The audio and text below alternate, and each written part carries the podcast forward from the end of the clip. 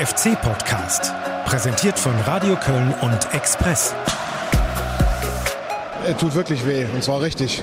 Und wie es wehtut. Das Pokaldrama gegen Schalke inklusive Elfmeterschießen, grausamer hätte es für den FC nicht enden können. Passenderweise am Halloween-Abend. Und damit Tag zusammen. Hier ist euer FC-Podcast. Und um das Drama verkraften und aufarbeiten zu können, Alex, wir haben uns wieder Verstärkung ins Studio geholt. Ja, nach meiner Schmiede der letzten Woche freuen wir uns sehr hier, unseren Mann von RTL, den Fußballexperten und Köln zu Hause. HSV-Fan passt auch zur heutigen Sendung. Thomas Wagner, hallo. Hallo, schön, dass ihr mich eingeladen habt. Hat es auch bei dir wehgetan im Stadion gestern? Ja, ähm, ich habe ja, das weiß jeder, auch äh, schon ein großes Herz für den FC. Meine Tochter ist sogar FC-Mitglied. Und ähm, mir hat es vor allen Dingen deshalb leid getan, weil der FC ganz klar der verdiente Sieger gestern gewesen wäre.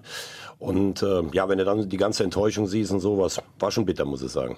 Das äh, tut schon weh, also muss man sagen. Also auch als äh, ja, nicht ganz neutraler Beobachter, wenn man sie Tag für Tag verfolgt. Ne? Und äh, du hast ja das Gefühl gehabt, Schalke hätte niemals ein Tor erzielt und ja, blöd gelaufen. Jetzt will ich hier nicht den Masochisten spielen, aber um uns da nochmal reinzufühlen, äh, hier nochmal die Highlights von Radio Köln FC Live. Ballgewinn, Risse, macht ein paar Meter, spielt quer auf Drexler. Drexler wieder auf Risse, der schaut hoch, Flanke kommt an den Fünfer, Sané dazwischen, aber Drexler nochmal quer auf Cordoba, abgeblockt, Tor, Tor, Tor, Cordoba, Cordoba, Cordoba! 1 zu 0 für den FC, abgefälschter Schuss und rein!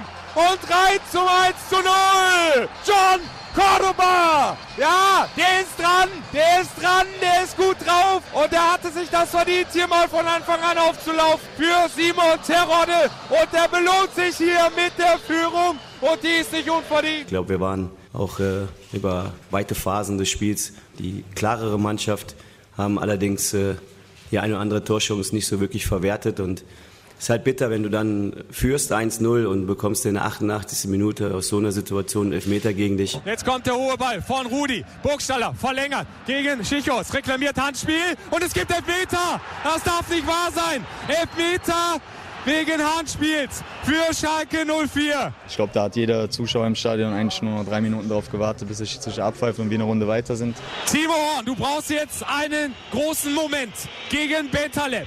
Mach dich lang, halt das Ding. Osmas pfeift den Elfmeter an. Bentaleb, drei, vier Schritte und Horn ist verladen. 1-1, Ausgleich Schalke, oben links ins Eck und das Spiel ist wieder offen. Die Jungs haben, haben weiterhin nach vorne gespielt, haben versucht, das Spiel zu jeder Zeit zu, zu gewinnen und zu entscheiden. Das haben die Jungs heute richtig gut gemacht. Ja, und dann ist Elfmeterschießen auch immer ein Stück, ein Stück weit Glückssache und 50-50. Und da haben wir heute leider den Kürzung gezogen. Daher sehr frustrierend erstmal. Drexler gegen Nübel. Komm, Dominik. Nochmal durchboosten. Der Elfmeter ist freigegeben. Drexler drüber. Nein, Drexler drüber. Und jetzt muss Horn wieder halten. Ja, und das kannst du dir eigentlich nicht ausdenken. Marc Uth wird jetzt diesen Elfmeter schießen. Der Ex-Kölner gegen den FC. Uth gegen Horn. Osmas hat den Elfmeter freigegeben und Uth trifft und das war's. Schalke ist im Achtelfinale. Schalke zieht in die nächste Runde ein. Der FC ist raus. Ja, es ist auch ärgerlich, das passt dann auch da rein, dass eigentlich ein Spieler dann das Spiel entscheidet mit, mit, dem Elfmeter, der eigentlich gar nicht mehr auf dem Platz gestanden hätte. Das ist auch bitter für uns. Er tut wirklich weh, und zwar richtig. Ist wirklich schade, weil das Spiel war einfach klasse und dann halt so zu verlieren echt blöd. Die haben super gespielt, es war wirklich grandiose Leistung, das hätte ich gerne mal in den letzten Ligaspielen gesehen, aber ähm, was soll man machen, müssen wir mit leben. Scheiß Schiri. Ja, zum Kotzen einfach, ne? Schalke war nicht besser. Endeffekt am langen Ende, sehr bitteres Ende, zwei Elfmeter verschossen, machst du nicht viel, ne? So ist das. Sie waren für mich die bessere Mannschaft, aber sie haben die Tore nicht geschossen. Und Elfmeter ist immer ein Problem für den FC. Marc Uth, gebürtiger Kölner, aufgewachsen in der FC-Jugend, macht den entscheidenden Elfmeter rein. Der auch übrigens immer die Heimspiele noch weiterhin besucht beim FC und letztens nach Duisburg noch gesagt hat, besser komme ich nicht mehr, ich bringe dem FC kein Glück. Jetzt haben wir, jetzt haben wir den Beweis. Ja, er kann jetzt zu Hause Unfassbar, bleiben. die Geschichte. Ja, er kann ab jetzt zu Hause bleiben. Nein, aber das, äh, was der Markus Anfang sagt, ist ja, ist ja richtig. Der hätte ja niemand mehr auf dem Platz stehen dürfen. wenn Osmas es sieht, dass der da quasi äh, wie so ein Torwart zum Ball hechtet, dann muss er noch runterstellen, oder Thomas? Ganz klar. Also äh, was ich da finde ich mehrere Sachen bemerkenswert. Er sagt selbst, er wusste gar nicht, dass er gelb hat. Also das finde ich für einen Profi schon erstaunlich, obwohl ich den sehr schätze. Ja. Zum Zweiten darf er natürlich nie mehr auf dem äh, auf dem Feld sein. Wobei die Rechnung wäre ja so gewesen, dann spielst du gegen 10, wenn der aber ins Elfmeterschießen kommt, dann schießt jemand anderes. Also es war ja jetzt nicht so, sagen wir mal, du musst vom Platz gestellt werden und schießt dann in der 90. Minute als Feldspieler ja, ja, das entscheidende Tor. Das ist schon noch ein kleiner Unterschied. Aber es passt natürlich, natürlich zu einem Abend. Und ich muss sagen, was ich echt so bitter finde, äh, so sehe ich Timo Horn schätze, Elfmeterschießen. Ich kann mich an keinen Elfer äh, erinnern das ist eigentlich. Sache nicht, ne? Mein gestern wurde ja einmal, das war natürlich ein Arroganzanfall von Bentaleb, aber ja. kannst dich auch erinnern, vielleicht ans Olympiafinale oder beim FC auch selber. Mhm. Also Elfer ist nicht seine Sache, muss man ganz ehrlich sagen. Ja, das, das stimmt. Also das ähm, habe ich auch gedacht, gerade bei dem, bei dem äh, äh, Rudi-Ding ist er aber ganz nah dran, ne? den ja. kann er fast haben. Also da hat er ein bisschen Pech. Ähm, Wobei er im Heimspiel gegen Paderborn auch einen Elfer gehalten hat. Ja, da war er zwar im Nachschuss drin, ja. aber er hat ihn gehalten vorher. Also. Ja, und dieses äh, Bentaleb-Ding, da musst du natürlich auch mal den Mut da, haben, stehen zu bleiben. Das, ne? war, also das, halt das war stark, aber, aber ihr wisst, was ich meine. Ne? Es gibt Torhüter, da haben schon die Stürmer Angst, wenn die anlaufen, weil der mhm. Torwart das irgendwie mal ahnt. Und ich glaube, das ist bei ihm nicht der Fall. Ja, das ist richtig.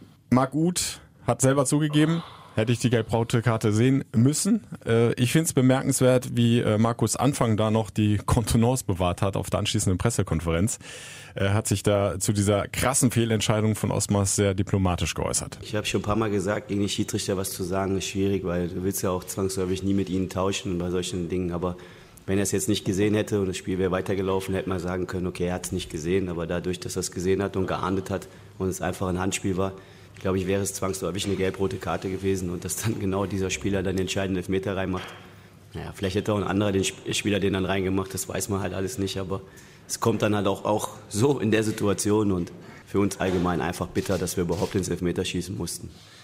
Ich finde allerdings, äh, also da, da macht es Markus ganz äh, richtig, dass er sich nicht zu sehr dran aufhängt, weil der Thomas hat ja recht, es waren noch vier Minuten zu spielen, die Überzahl hätte wahrscheinlich nicht allzu viel ausgemacht. Du hast ja auch ja. Äh, kurz nach dem äh, Ausgleich, glaube ich, kurz Überzahl gehabt oder sogar während, äh, während du den Ausgleich fingst. Ähm, nein, also uns hätte jemand anders in den Elfmeter geschossen. Also die Chance, ja. dass du rausgeflogen wärst, wäre relativ groß gewesen. Ich glaube, das äh, Versäumnis, das der FC gemacht hat, wenn man ihm irgendwas vorwerfen kann, da kurz vor Schluss nicht, nicht den Sack zuzumachen. Louis Schaub kann ein bisschen konsequenter da aufs Tor gehen. Und ähm, das äh, kurz vor Ende der Verlängerung genau, von rechts scharfe Flanke an den Fünfer zwei Schuhgrößen mehr bei Girassi und das Ding wäre drin gewesen. Also ja. es war es, ja, es war wirklich was, immer so ganz knapp. Ja, vor allem, was, was mir gut gefallen hat, ich meine, du kannst ja 1-0 führen gegen den Bundesligisten, dann stellst du dich nur noch hinten rein, was gestern vielleicht auch ein probates Mittel gewesen wäre, weil Schalke ist ja mhm. wirklich nichts eingefallen. Ja. Aber sie haben halt versucht, auch das Zweite zu machen und äh, ich muss ganz ehrlich sagen, das war für mich spielerisch eigentlich das Beste, was ich dieses Jahr hier äh, zu Hause gesehen habe. Ja, ist natürlich der Vorteil, dass, dass du einen Gegner hast, der mal ein bisschen mitspielt. Ne? Also ist natürlich ein, schon ein Unterschied. Ganz anderer Fußball als in ja, der zweiten Liga. Auf der anderen Seite, was, was mir äh, äh, so vom, vom Spielaufbau her sehr aufgefallen ist, halt, wenn du halt mit äh, Risse und Hector als den Außenverteidigern spielst, hast du ein ganz anderes Aufbauspiel, wenn die einrücken, als wenn da Benno Schmitz steht, ohne dem Jungen zu, na, zu nahe treten zu wollen. Aber was, was der Cello nach vorne für Pässe diagonal spielen kann in die Räume, die er anfangen will. Also wenn du diesen Anfang Fußball spielen willst, brauchst du auch so Außenverteidiger, die so Pässe spielen können. Und das hat mir gestern sehr, sehr gut gefallen. Und das war, glaube ich, so auch der Grundstein für das, was dann vorne auch an Chancen passiert ist. Und was auch extrem aufgefallen ist, fand ich, ähm, das äh, Spiel, der Spielaufbau über äh, Timo Horn. Das ja, ist stimmt. ja auch seine neue richtig. Aufgabe, aber gestern war das extrem so richtig gut. Ganz viele Bälle nee, zu ihm zurück. Die wollten sich schon auf den HSV einstellen am Montag, äh, Also ganz wenige lange äh, planlose Bälle von Horn, immer wieder das Spiel breit gemacht auf die Außenposition haben, ne? und, und, die kamen auch, ich sag mal zu 90 Prozent mindestens an. Also da, da hat er sich deutlich gesteigert. Wird ja von einigen Fans auch immer mal wieder kritisiert, aber ich äh, fand das sehr souverän gespielt, gelöst hinten von Timo Horn. Das sah auch schon anders aus die Saison, denn deshalb, aber das, den Mut musste auch erstmal haben, gegen Schalke dann so rauszuspielen. Äh, aber irgendwie hat Schalke auch gestern niemandem so richtig einen Schrecken eingejagt, oder? Überhaupt nicht. Aber ich finde, das ist ein interessanter Punkt, den du gerade eben angesprochen hast, wegen dem System. Wir haben uns ja eben kurz vor, mhm. vor der Sendung auch schon drüber unterhalten. Also wenn du das spielen möchtest, dieses sogenannte Anfangssystem, dann brauchst du natürlich wirklich spielstarke Außenverteidiger und ja. die hast du mit Hector und Risse. Da können die anderen vom Spielerischen nicht mithalten. Ja. Und deshalb sieht es manchmal, wenn dann andere Leute auf den Positionen spielen oder dann mal Hector im defensiven Mittelfeld spielen, dann sieht es halt ein bisschen ungeordneter aus und dann erkennt man auch nicht mehr so viel von diesem System. Ja, aber die, die auch die Räume nicht finden, ne? wenn genau. die du reinspielen musst halt irgendwo. Wenn die ähm, und gestern war es aber auch so, dass alle vier vorne immer wieder ihre jeweiligen Qualitäten dann ausgespielt haben. Ob das ja. dieser bullige Girassi war, der, der, der feine Fuß von Louis Schaub oder äh, Drexler, wo du nie weißt, was der gerade macht, weil er immer so ein bisschen Wahnsinn in, äh, in seinen Aktionen hat. Ja. Und Sadi Özcan war sehr fleißig dazu. Ähm, ja. Deshalb sah das gestern schon, also ich habe eben schon mal so einen Kommentar vorgeschrieben für morgen. Ähm, äh, so kann das funktionieren, wenn das so aussieht. Ne? Also da sahst du gestern, äh, so stellt sich der Markus Anfang wahrscheinlich vor, wie das aussehen soll. Und so kannst du auch Erfolg haben, auch wenn die Spiele in der zweiten Liga wahrscheinlich meistens anders aussehen. Aber das große Manko, bis zur Box, bis zum Strafraum, wie Armin ja. Fee es ja lieber nennt, äh, sah das alles wunderbar aus, nur dann äh, verließen sie ihn. Ja, da, hat der FC einfach nicht den entscheidenden Pass gespielt oder der Torabschluss, waren auch zwei, drei Situationen immer mal dabei, wo der, äh, ja, der ballführende Spieler schon selbst hätte abschließen können, dann kam aber nochmal quergelegt, äh, nochmal die Vorlage und dann war die Schussposition wieder eine schlechte. Gut, du musst natürlich auch sagen, dass äh, bei Schalke steht natürlich auch schon Qualität hinten drin. Also mit Sané und Nastasic, ja, da spielst du nicht einfach mal so ja, durch. Ja. Ne? Aber ähm, vielleicht, was du richtig sagst, es ist ja auch vielleicht, wenn du einen Mittelstürmer hättest, der so eine Mischung wäre aus Terodde und Cordoba. Also mhm. der eine, der schon viel läuft und äh, viele Räume reißt und der Abschluss von Terodde, weil bei Cordoba ist es ja oft so, auch wenn er gestern jetzt getroffen hat, du hast das Gefühl, der arbeitet so viel, dass dann in der Box, wie du es gerade genannt hast, das letzte Quäntchen an Konzentration und damit auch am Abschluss fehlt. Anthony Modest. Ist die Mischung. Nein, der ist du nicht da. Aber, vollkommen recht. Nein, aber, aber, er ist nicht da. Ist ja, aber, du, aber ist ja richtig. Oder du musst halt, äh, wenn du halt diesen Cordoba-Style vorne spielst, der ja den Sané und den Nastase wunderbar beschäftigt hat, sodass genau. er die Räume für die anderen gerissen hat, dann muss aber ein bisschen Torgefahr von einem Schaub, von einem, also Kirasi kann es ja, die anderen haben es noch nicht so nachgewiesen, von denen kommen. Das ist einfach zu wenig. Es kann nicht immer nur an einem vorne hängen, die Tore zu machen. Und das ist, äh, das zieht sich ja durch seit drei Spielen vorher hat der Terror aus dem Spiel nicht mehr getroffen und äh, du hast halt ein Problem, sobald er nicht mehr trifft.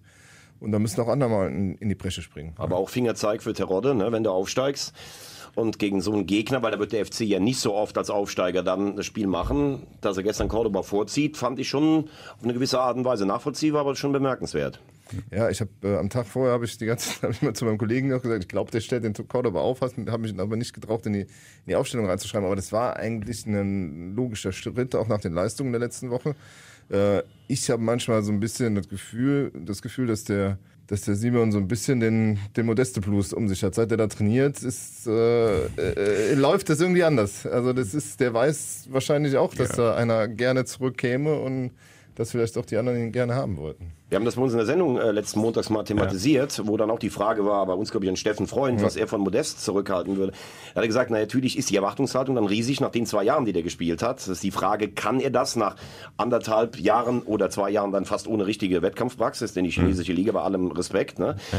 Und was macht es mit Terodde, der eigentlich schon am Himmel sieht, oh Gott, wenn wir aufsteigen und der kommt, der Modest, bin ich eh nur noch Wahl zwei oder drei. Ne? Das ist nicht ganz so einfach, finde ich. Wir haben es letzte Woche auch mit Manni Schmid hier gesagt, äh, gehabt, der, der gesagt gesagt hat, der so ein Typ wie der Toni, der kann eine ganze Mannschaft mitziehen, auch mit seinem mit seinem Charakter, der halt einfach auch ein anderer ist als jetzt alle, die beim FC rumlaufen und äh, der muss wohl auch in der zweiten Mannschaft relativ gut trainieren. Die Frage ist natürlich immer noch diese, diese Vertragssituation. Und äh, meine Schmied sagte letzte Woche, sobald der zu haben ist, musst du, dann, musst du das eigentlich machen, egal wie das am Ende dann ausgeht. Aber noch ist er nicht da oder ja. vielleicht kommt er auch nicht wieder zurück. Ja. Wir wissen es nicht Alles und äh, wir wollen nicht vergessen, äh, Simon Terode, auch wenn er jetzt zuletzt ja. so ein bisschen durchhing, 13 äh, Zweitligatreffer, also der kann schon was. Es gibt und keinen, der vor dem Tor, glaube ich, in der zweiten Liga es ist so ruhig ist. nur positiv für den FC, wenn du jetzt endlich mal auch äh, einen hinten dran hast, wie John Cordoba, der jetzt mal ans Laufen kommt und auch trifft. Also er hatte sich ja das durchaus verdient. Er ist immer wieder für die Trainingsleistungen gelobt worden. Äh, wenn er reinkam, zwei Joker-Tore erzielt in der Liga ähm, in den Testspielen geknipst. Also das kam jetzt nicht von ungefähr, dass er sich jetzt auch in dem Pokalspiel belohnt hat. Aber ich möchte Rode trotzdem auch nochmal eigentlich ein bisschen in Schutz nehmen. Ich höre immer, der ist ein reiner Zweitligastürmer. Also im letzten Jahr hat er in 20, 21 Spielen sieben Tore in der Bundesliga Mhm. gemacht, Stuttgart und Köln. Und ich behaupte, wenn der in Dortmund oder bei den Bayern spielen würde, wird er 20 Tore machen, weil vorm Tor ist der eiskalt. Ja. Du wirst als FC, wenn du aufsteigst, natürlich nicht so viele Chancen haben, dass Ja. er ständig knipsen kann. Aber mit seiner Abschlussqualität ist das schon eine Waffe. Ja, das ist schon, also sobald was der, serviert bekommt, macht er ja. Ne? Also Absolut. das ist halt irgendwie und das ist halt einfach super. Und äh, wir dürfen nicht vergessen, am Anfang hat ja Cordoba gespielt, äh, Terror, der hat ihn dann abgelöst, hat in Serie getroffen und ähm, und äh, ja, war halt eigentlich der Grund dafür, dass du jetzt da oben stehst. Und sobald er mal wieder einen macht, glaube ich, dann läuft das auch wieder. Also wir nehmen mit aus dem Pokalspiel, äh, der FC ist sehr, sehr grausam ausgeschieden, aber er kann viel Positives rausziehen, hat eine starke Leistung gezeigt gegen einen Erstligisten, auch wenn Schalke im Moment so ein bisschen in der Krise steckt. Und das hat auch nochmal der Geschäftsführer Armin Fee äh, betont. Das war richtig gut von den Jungs. gesehen, dass wir, dass wir schon Qualität haben, dass wir eben auch rausspielen, dass wir auch spielerisch äh, versucht haben, die ganze Zeit gegen Schalke zu spielen und nicht äh, irgendwie ja, tief stehen und nur verteidigen, sondern wir, wir waren, ich glaube, die, die, die spielerisch bessere Mannschaft. Das muss uns einfach gut tun, dass wir auch sehen, dass wir fähig sind dazu. Ne? Und ich will jetzt nicht wieder mit diesem Thema Druck anfangen, das ja auch mal wieder ja, diskutiert worden ist in den letzten Wochen, äh, gerade in den Heimspielen des FC, wo es nicht hingehauen hat. Aber das ist automatisch, zumindest unterbewusst, schon äh, eine andere Geschichte oder für einen Spieler. Wenn du weißt, wir sind jetzt mal Außenseiter, Klar, du kannst die ja- Erwartungen sind nicht so hoch wie gegen Heidenheim. Richtig. Und, du gehst ins Spiel das rein hast und du direkt gemerkt. und weißt, wenn du knapp verlierst, aber alles gegeben hast, sind die Leute ja zufrieden. Das ist Ja, klar. ja, ja. Und hier hast du äh, 32 von 34 Spielen bist du der Favorit, auf jeden Fall in der zweiten Liga. Aber trotzdem, ihr habt das ja, glaube ich, auch schon besprochen. Ich höre ja auch häufig bei euch rein. Hm. Also mit dem Druck, das ist für mich so ein Argument, das kann ich nicht so ganz äh, nachvollziehen. Dafür hat man beim FC unterschrieben, dafür werden sie auch, äh, und das soll jetzt gar keine Plattitüde sein, aber fürstlich entlohnt, mit Abstand der höchste Personaletat. Und was soll denn hier sonst zählen, außer Druck nach so einem vermeidbaren Abstieg? Also ganz ehrlich, da muss ich auch mal sagen, das kann man immer nehmen, aber ich finde, dass alle, insgesamt Presse, ihr auch alle hier in der Stadt, echt noch ganz äh, human damit umgeht, denn äh, so doll war es bisher in dieser Startphase der Saison nicht. Ja, da hast du recht. Und äh, ich finde halt, aber deshalb war dieses Pokalspiel auch gut und wichtig, dass du mal so ein Spiel hattest, wo du auch mal, auch wenn du jetzt ausgeschieden bist, du konntest mal so ein bisschen alle befrieden. Die, die Leute haben mitgefiebert, du hast denen gezeigt, du gibst alles. Du hast, den, du hast zwar ein Drama gehabt, aber es war eigentlich ein Drama, was Mut macht, äh, du, weil du gezeigt hast, es funktioniert äh, oder das kann funktionieren.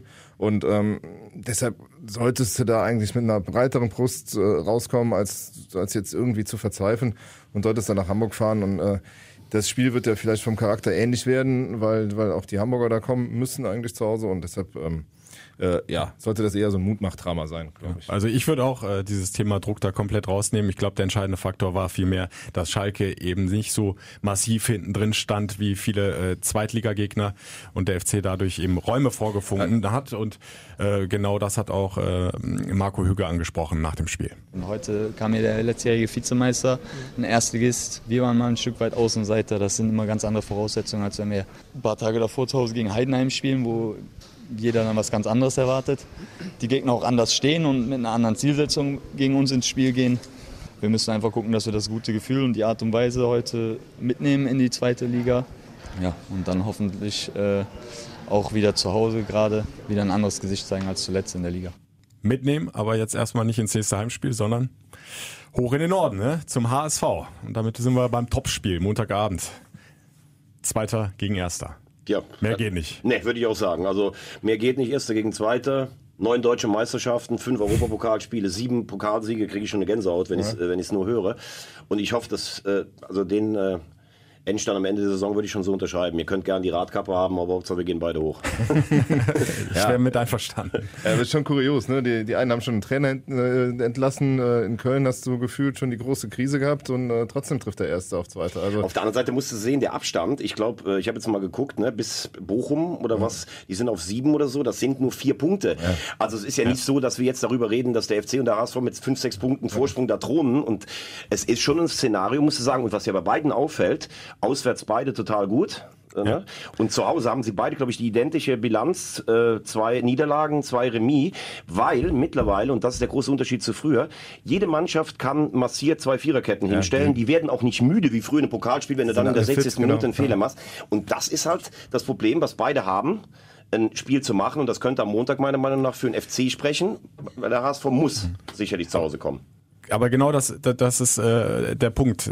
Spielerisch, die Qualität ist beim HSV, ist beim FC deutlich höher als bei allen anderen Zweitligagegnern. Aber verteidigen kann jede Zweitligamannschaft gut. Die sind inzwischen taktisch alle äh, gut geschult. Die Trainer äh, verstehen ihr Handwerk. Die wissen, äh, wie du gegen solche Top-Mannschaften spielen musst. Und gerade in den Heimspielen. Ja, Hast du einen und- tiefstehenden und Kon- Gegner, der drei verteidigt Stationen alles kann weg ja. und, und, und, und man muss ja auch sagen, äh, der FC ist wirklich gnadenlos bestraft worden. Meistens war der erste Fehler direkt ein Gegentor. Aber eine Konter über drei Stationen kann auch jede Mannschaft fahren. Ne? Also das ist halt einfach, und sobald du dann noch mal in Rückstand gerätst, wie gegen Heidenheim, dann äh, ist ja fast jeder nächste Fehler dann das Spiel verloren. Ne? Deshalb Aber guck doch mal an, wenn du bei euch zum Beispiel hast, Schaub, Hector, Drexler, die können ja Bälle äh, untereinander spielen lassen. Wie beim HSV, ich war jetzt in Magdeburg, habe ich mir angeguckt, Hand, Holtby, Douglas Santos, das sieht ja schon ganz gut aus, wie die sich auf engstem Raum befreien. Aber nach vorne brauchst du dann einen scharfen Pass, du brauchst die Lücke, da muss der andere den Ball mitnehmen, weil sonst sind direkt wieder zwei da. Und das ist halt, glaube ich, oft das Problem. Dann hast du nach einer halben Stunde noch kein Tor gemacht oder hast sogar eins gefangen, dann kommt von außen tatsächlich Unruhe rein, du hast nicht mehr die Präzision drin und irgendwann hast du das auch in der Birne. Scheiße, schon wieder so ein Gegner. Ne?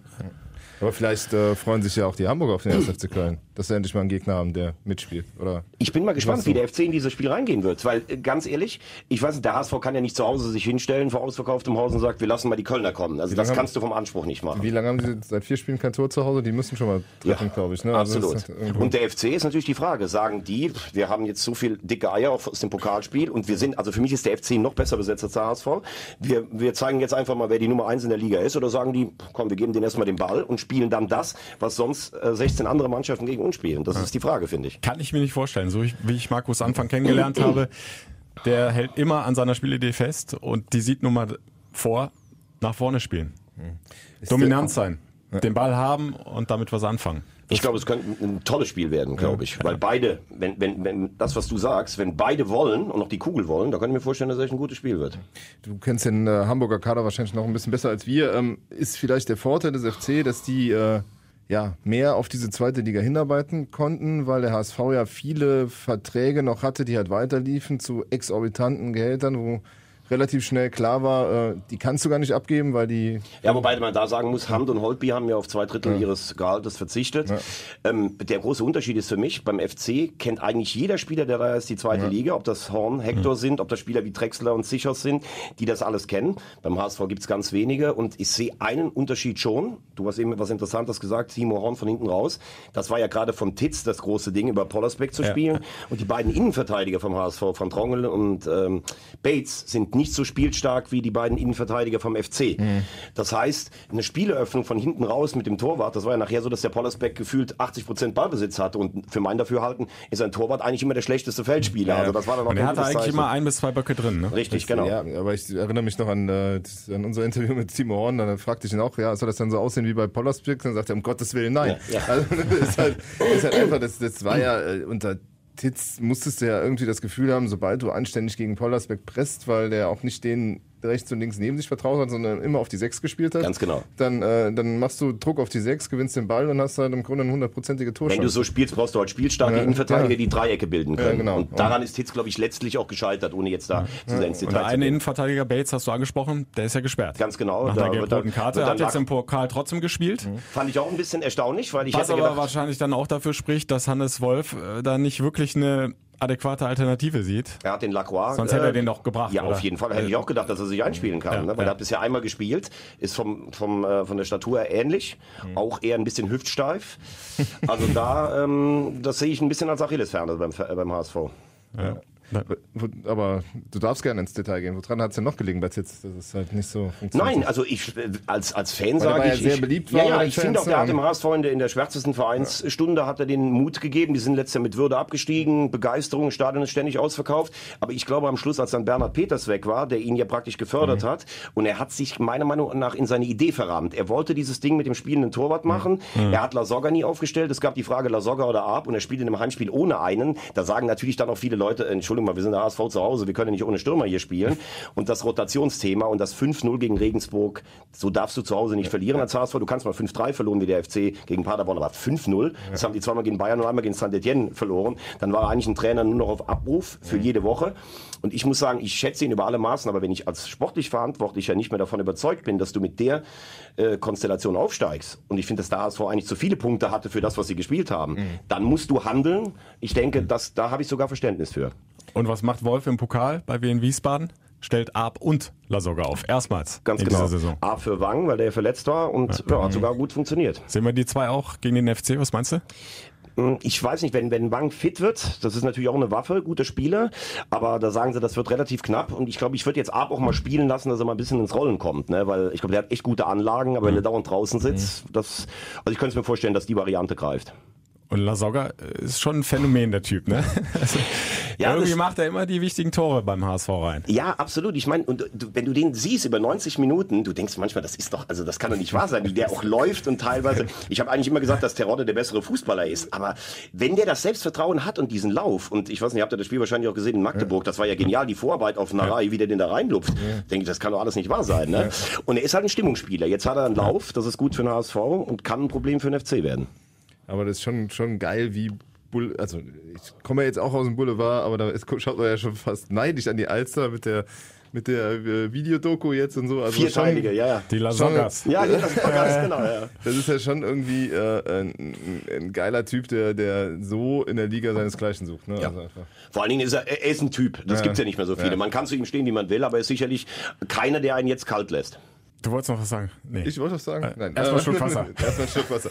Nee, aber ich, ich kann gerne noch was dazu sagen, ähm, weil ich ähm, jetzt so ein bisschen denke, wenn ich gra- gerade darauf gucke, wie der FC spielen wird. Also wir haben es ja gesagt, gestern war es richtig gut.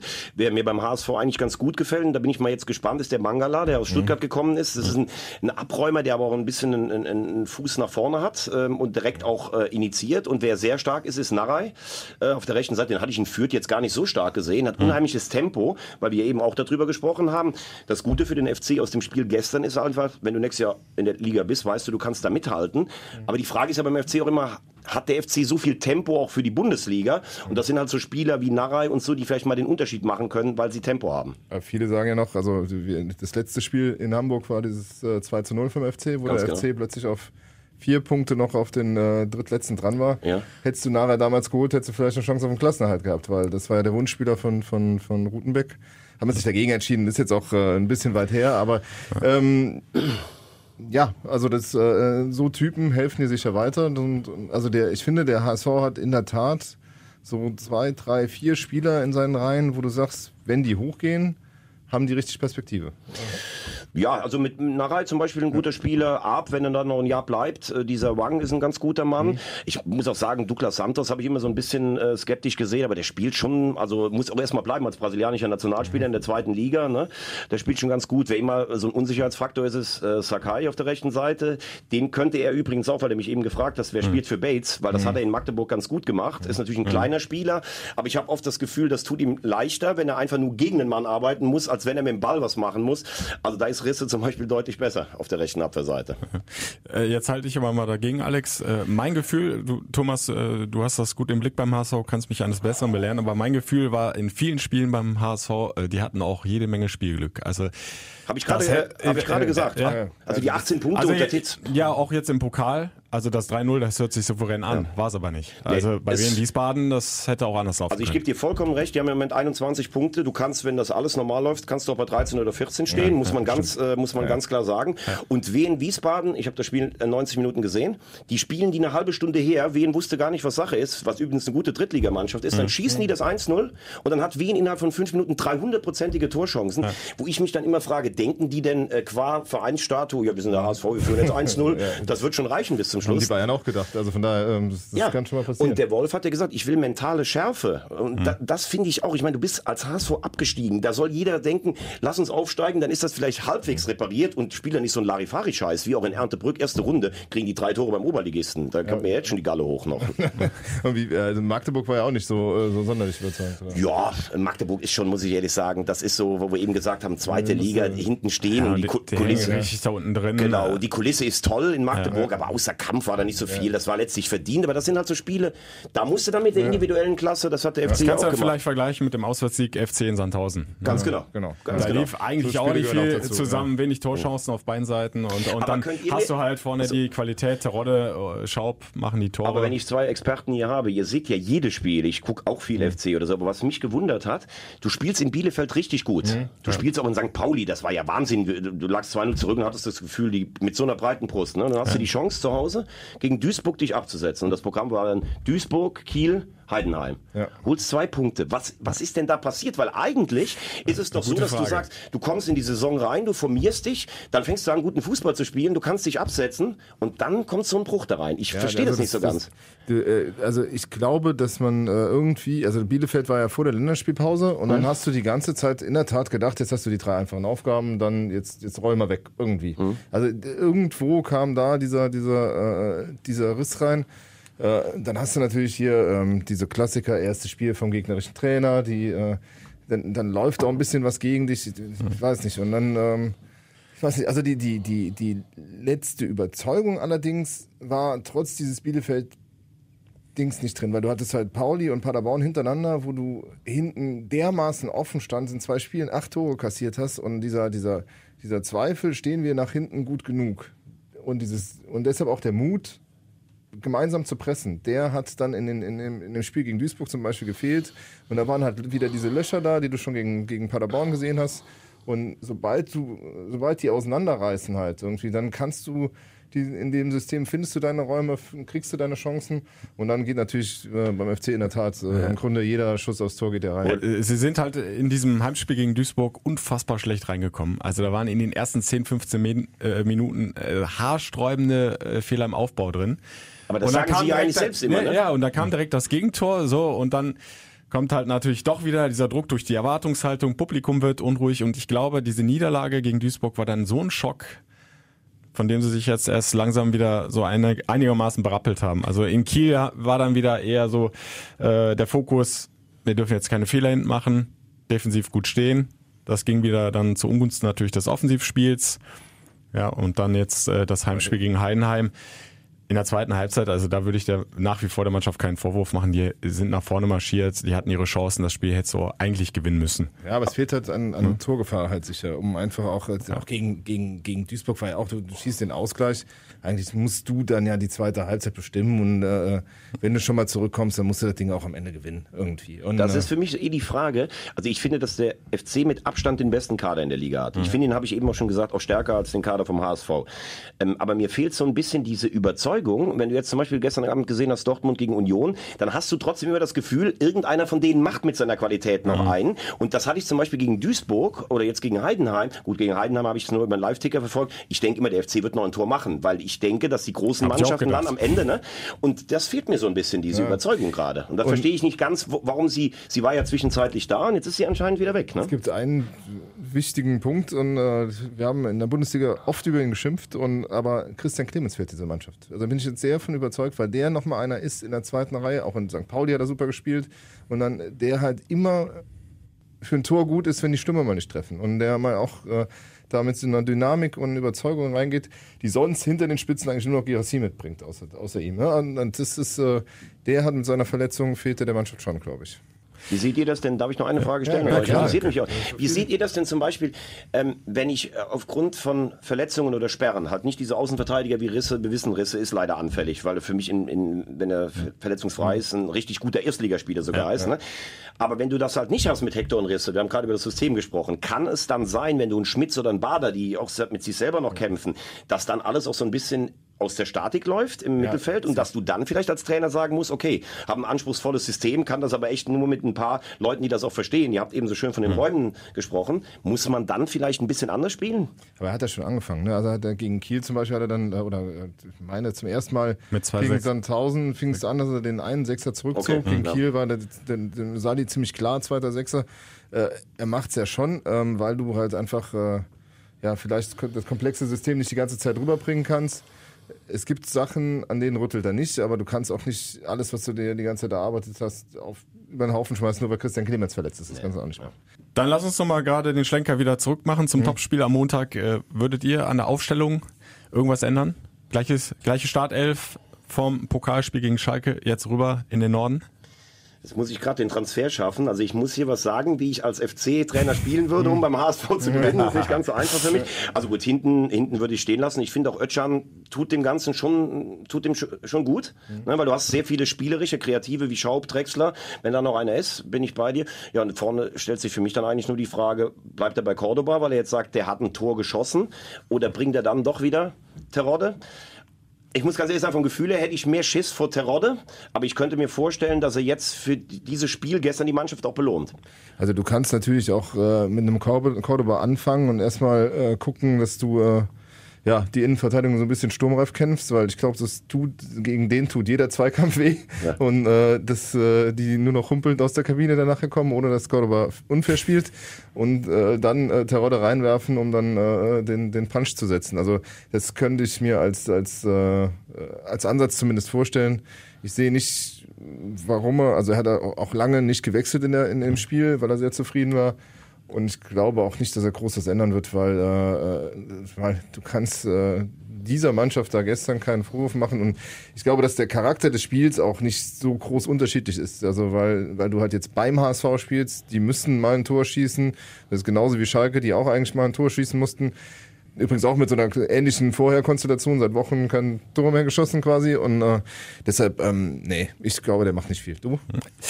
Ich kann das total nachvollziehen, was du sagst zu Cordoba. Er hätte es verdient, jetzt auch in der Bundesliga äh, von Beginn an aufzulaufen.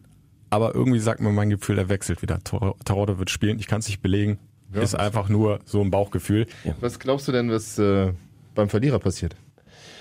Beim Verlierer, also ich glaube, jetzt ist beim HSV, ich meine, ich, ich wurde ja bombardiert von F meinen FC-Freunden mit Bildchen. Seit 1983 gab es drei Kanzler, äh, drei Päpste und drei US-Präsidenten, aber 32 HSV-Trainer, habe ich mal nachgezählt. Beim FC gab es in der Zeit sogar 33.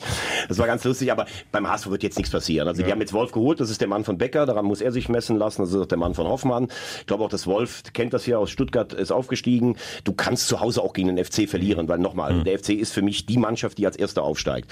Beim FC ähm, kommt es auf die Art und Weise an. Wenn du knapp verlierst, wird, ähm, wird man vielleicht sagen, das kann passieren. Aber ich habe so das Gefühl, gestern war zwar anders, weil die Stimmung im Stadion richtig gut war.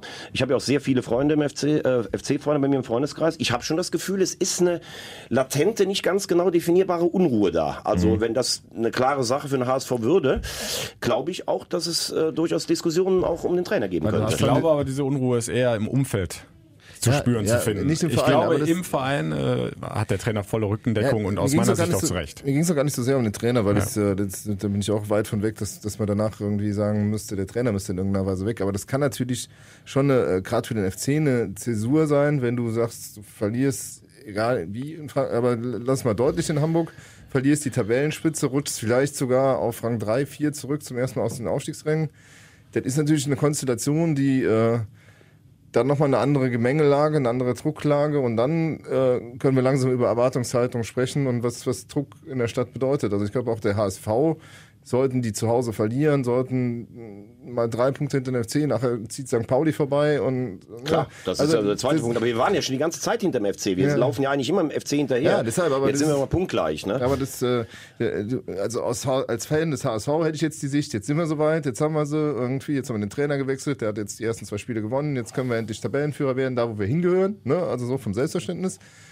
Wirst du enttäuscht, hast du eine komische Stimmungslage, beim FC ist es halt ähnlich. Und ich finde halt, das äh, macht auch so ein bisschen Reiz dieser Partie aus, dass, ähm, dass doch mehr auf dem Spiel steht, als vielleicht... Nur wenn ich noch eins sagen darf, ich finde, die Erwartungshaltung ist schon noch ein bisschen eine andere. Viele wissen auch äh, in Hamburg, du gehst nicht einfach so durch die zweite Liga durch, die Spieler kennen es nicht so. Und alle haben immer gesagt, du musst so, im März musst du Schlagdistanz ein oben, weil dann kann natürlich so ein Verein, so eine Stadt wie Köln, wie Hamburg, auch nochmal eine ganz andere Dynamik entwickeln, als das in Fürth oder sowas der Fall wäre. Ne? Nur beim FC habe ich das Gefühl, die waren relativ früh mit der Planungssicherheit, die haben eine gute Mannschaft, sie haben einen Trainer verpflichtet, der in der zweiten Liga gut war, Fee hält das Ganze frei. Ich glaube, da hat man eher schon gedacht, okay, wir marschieren von Anfang bis zum Ende mit Platz eins oben vorne weg und da gucken wir mal, wer mit uns hochkommt. Und das ist, glaube ich, so ein bisschen der Unterschied. Ich weiß nicht, wie ihr das seht, aber ich glaube, beim FC hat man sich nie Gedanken darüber gemacht, wir müssen uns erst an die Liga gewöhnen, sondern wir müssen aufsteigen. Punkt aus. Haben sie auch immer klar so formuliert. Genau, genau. Also da, da Also- gibt's ja nichts dran zu rütteln. Normalerweise kannst du mit diesem Kader nicht nicht aufsteigen. Genau. Also das ist, äh, du musst da aufsteigen. Du musst natürlich jetzt nicht mit sechs Punkten weg sein. Du musst vielleicht jetzt auch mal äh, das, das nehmen, dass du die eine oder andere Krise über, überwindest. Aber ähm, äh, ja, das äh, hat man schon so erwartet. Ich meine, das ist ja auch von allen so verkauft worden seit Dezember. Wir steigen jetzt in Würde ab und dann aber richtig. Und daran müssen sich auch irgendwo messen lassen. Und das ist, äh, du hast ja anfangs gesagt, das ist irgendwo auch eingepreist und äh, in, in, in dem, was monatlich überwiesen wird. Und das ist äh, auch gar nicht böse gemeint, das ist einfach so. so. Und dann, äh, dann müssen sie zeigen, was Sache ist. Und das können sie am Montagabend wunderbar tun. Also pass auf, wir zwei, Alex, legen jetzt fest, der FC holt die drei Punkte, dann ist Ruhe in Köln. Thomas macht eine Faust in die Tasche und ihr holt die Punkte irgendwo anders. Und was ich noch sagen muss, alle Bilder, ne, wenn ihr nicht direkt im Stadion seid. Montagabend, 22.15 Nitro 100% Bundesliga. Da gibt's nämlich alles. Sondersendungen, wir sind vor Ort und alles so. Also richtig fettes Teil, ähm, weil die beiden, das siehst du halt auch bei den Quoten, das zieht halt, wenn die Montag spielen. Ne? Das ist äh, richtig geil. Zu hören gibt's das Ganze hier beim Guido. Da gibt's live dabei. immer was auf die Ohren Ja, bei Radio Köln auf der 107,1 Muss oder über mal sagen, wenn ich das mal sagen darf. fc-radio.de, ja. Als Kollege, deine ähm, Reportagen gefallen mir sehr gut. Meine Vielen, vielen Tochter Dank. ist immer sehr begeistert, wenn sie das hört. Ich hoffe, du liest mich auch gern. Also am Montag. Gut, das habe ich dir ja schon Alles wieder klar. im Chat geschrieben. Sowieso, sowieso. Ja, also, aber der Kollege ist vor Ort allerdings. Ähm, aber am Dienstagmorgen könnt ihr dann alles äh, dann nochmal ganz genau nachlesen oder auch natürlich äh, online alles live. Wer kein Radio zu, na, äh, in der Nähe hat, darf das gerne bei express.de nachlesen. Ja, Und wir einigen uns drauf, wir spielen nächstes Jahr beide wieder in der Bundesliga, ne? hat der Toni Schumacher Guter schon Kompromiss, gesagt. oder? In diesem Sinne, Amen, Madet Jod, bis zum nächsten Podcast. Nächste Woche dann nach dem Topspiel HSV gegen den FC. Danke, Thomas, fürs Kommen. Hat Ja, ein großes Vergnügen. Danke Ja. euch. Der FC-Podcast. Präsentiert von Radio Köln und Express.